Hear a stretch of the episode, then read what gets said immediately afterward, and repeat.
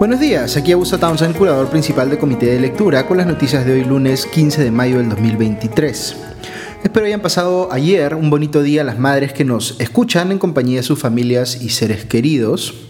Empiezo esta mañana comentando una noticia del Frente Judicial. El fiscal especial José Domingo Pérez presentó formalmente su eh, acusación contra el expresidente Pedro Pablo Kuczynski, a quien le imputa una serie de delitos, entre ellos lavado de activos y pertenencia a una organización criminal, por lo cual pide eh, nada menos que 35 años de cárcel, es decir, lo máximo de carcelería que se puede pedir para una persona, con excepción de los delitos que se sancionan con cadena perpetua. Según Pérez, eh, Kuczynski habría sido parte de una organización criminal que obtuvo 12 millones de dólares en consultorías y asesorías encubiertas, eh, conforme cita el comercio, vinculadas a los proyectos de infraestructura Olmos, Interoceánica, Rutas de Lima y otros en los que estaba involucrada la constructora brasileña Odebrecht. Es decir, la Fiscalía considera que lo pagado por estos contratos era una forma de soborno para que Kuczynski, estando en el gobierno, tomara decisiones para favorecer a Odebrecht en estos proyectos.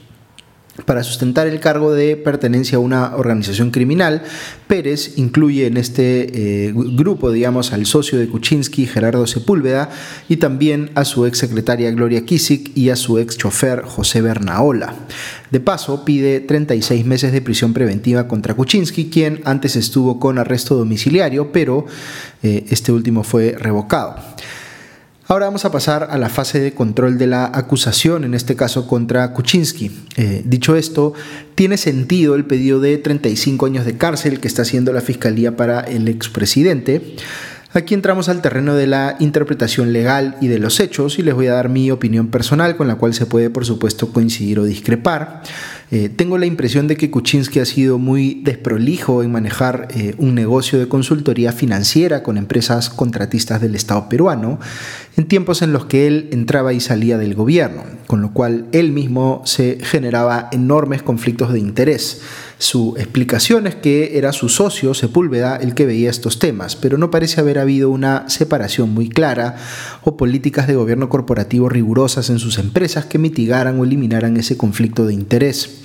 Aquí cuando menos hay razones para sustentar una crítica muy fuerte contra Kuczynski en el lado político por haber contratado con Odebrecht por un lado y no haber sido claro en transparentarlo y o explicarlo por otro cuando estaba en el gobierno. Y esto ciertamente podría suponer algún tipo de infracción o incluso algún ilícito penal. Pero calza aquí el tipo penal de lavado de activos, como en el caso de otros políticos que les he comentado anteriormente, me parece que la Fiscalía estira la interpretación de este tipo penal porque es el que le permite eh, pedir penas eh, más altas. No creo que Odebrecht haya contratado a Kuczynski o a sus empresas para lavar dinero, aunque sí me puedo imaginar que lo hizo deliberadamente para eh, generarle ese conflicto de interés y sacar provecho de él. Lo que hace la Fiscalía en estos casos es saltar eh, al lavado de activos si siente que es más fácil ir por ese camino que intentar probar que efectivamente hubo un soborno. Pero lo que más nos interesa saber es esto último, si lo que ocurrió equivale al pago de una coima o no en favor de Kuczynski.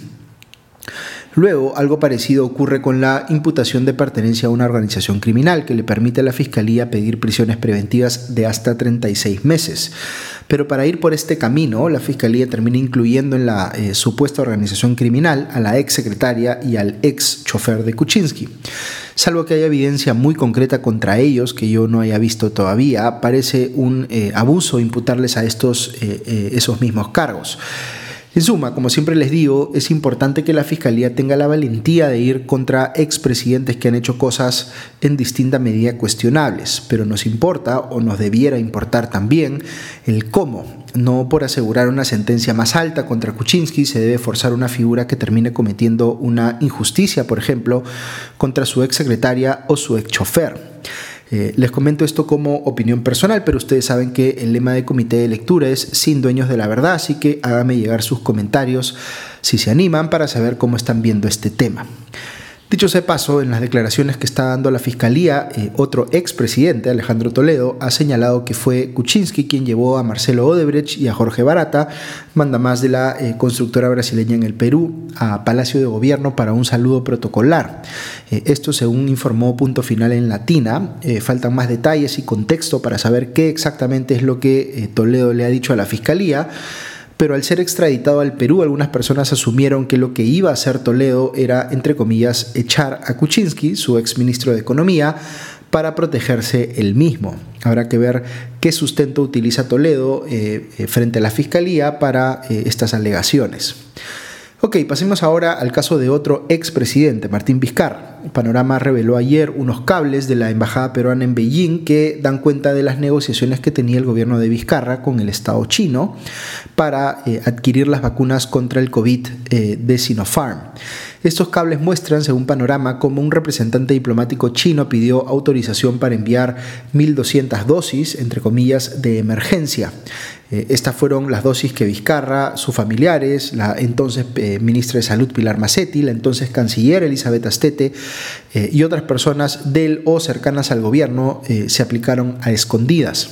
Estas dosis de emergencia estaban pensadas también en el personal de la Embajada China y de las empresas chinas con operaciones en el Perú. Recordemos que aquí lo que se investiga es si esa entrega de vacunas de emergencia, que luego fueron aplicadas en secreto, configuró una coima en favor de eh, integrantes del gobierno para asegurar que éste comprara pues, eh, las vacunas de Sinopharm antes que las de otros laboratorios, más allá del cuestionamiento político evidente contra Vizcarra y Massetti, particularmente que mintieron deliberadamente al no reconocer que ya se habían vacunado. Recordemos que Massetti decía eh, cínicamente que iba a ser la última en hacerlo, eh, y el propio Vizcarra luego tratando pues de barajar eh, o arreglar la situación diciendo que en realidad él fue parte del ensayo clínico, solo que nadie lo sabía. Recordemos también que Vizcarra tiene otras acusaciones por corrupción muy graves, como las que lo vinculan al llamado Club de la Construcción. Pasamos ahora a hablar de la actual presidenta Dina Boluarte, después de los problemas que le generó la entrevista que dio la semana pasada al comercio, en la que dijo que ella era la jefa suprema de las Fuerzas Armadas, pero que, entre comillas, no tengo comando. Eh, Boluarte salió a la carga este último fin de semana para, eh, eh, digamos, antagonizar con su antecesor y compañero de plancha, Pedro Castillo. Eh, ella estaba en un evento en Manchay donde apareció un grupo de gente protestando en su contra, a lo cual Boluarte reaccionó diciendo, abro comillas, yo les pregunto a los señores allá y a la prensa, los fallecidos en esa crisis política del primer trimestre de este año, ¿a quién beneficiaban? A este gobierno de una mujer andina provinciana o a Pedro Castillo que había dado el golpe de Estado y mandó a toda esa gente a generar violencia en el país. Pues a Pedro Castillo, el asesino sentado en la Diroes. Es Pedro Castillo el autor de las más de 60 víctimas de esa crisis política, de ese enfrentamiento entre peruanos que lamentamos tremendamente. Cierro comillas. Luego dijo Boluarte que estas protestas en su contra no eran espontáneas, sino que algo que estaba enviando Castillo, abro comillas, financiado por el narcotráfico y financiado por la minería ilegal, cierro comillas. Aquí un apunte para efectos explicativos. Lo que le conviene políticamente a Boluarte eh, y a Castillo eh, en sentido contrario es que se interprete que la responsabilidad de uno eh, es excluyente de la responsabilidad del otro. Es decir, Boluarte quiere convencer de que la responsabilidad de Castillo por haber cometido un golpe de Estado que luego llevó a las protestas la exime a ella de cualquier responsabilidad y a Castillo le interesa lo inverso, que se, asume que, que se asuma que toda la responsabilidad está concentrada en Boluarte. Los políticos siempre quieren que entendamos estas situaciones en términos dicotómicos, es decir, o una cosa o la otra. Pero lo cierto es que aquí claramente hay responsabilidades de ambos, y la de uno no elimina la del otro ni viceversa.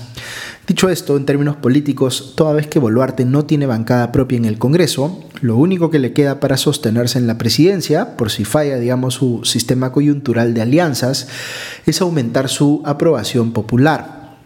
Para eso necesita pasar a la ofensiva políticamente y parece haber entendido Boluarte que la mejor opción que tiene para antagonizar es Castillo.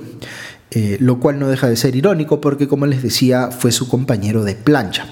Eh, un detalle más, Boluarte afirma que Castillo mueve dinero del narcotráfico y de la minería ilegal, lo que también eh, dijo el gobierno durante las protestas, pero que es algo que deberíamos estar discutiendo sobre la base de evidencia y Boluarte debería pues mostrarla si la tiene.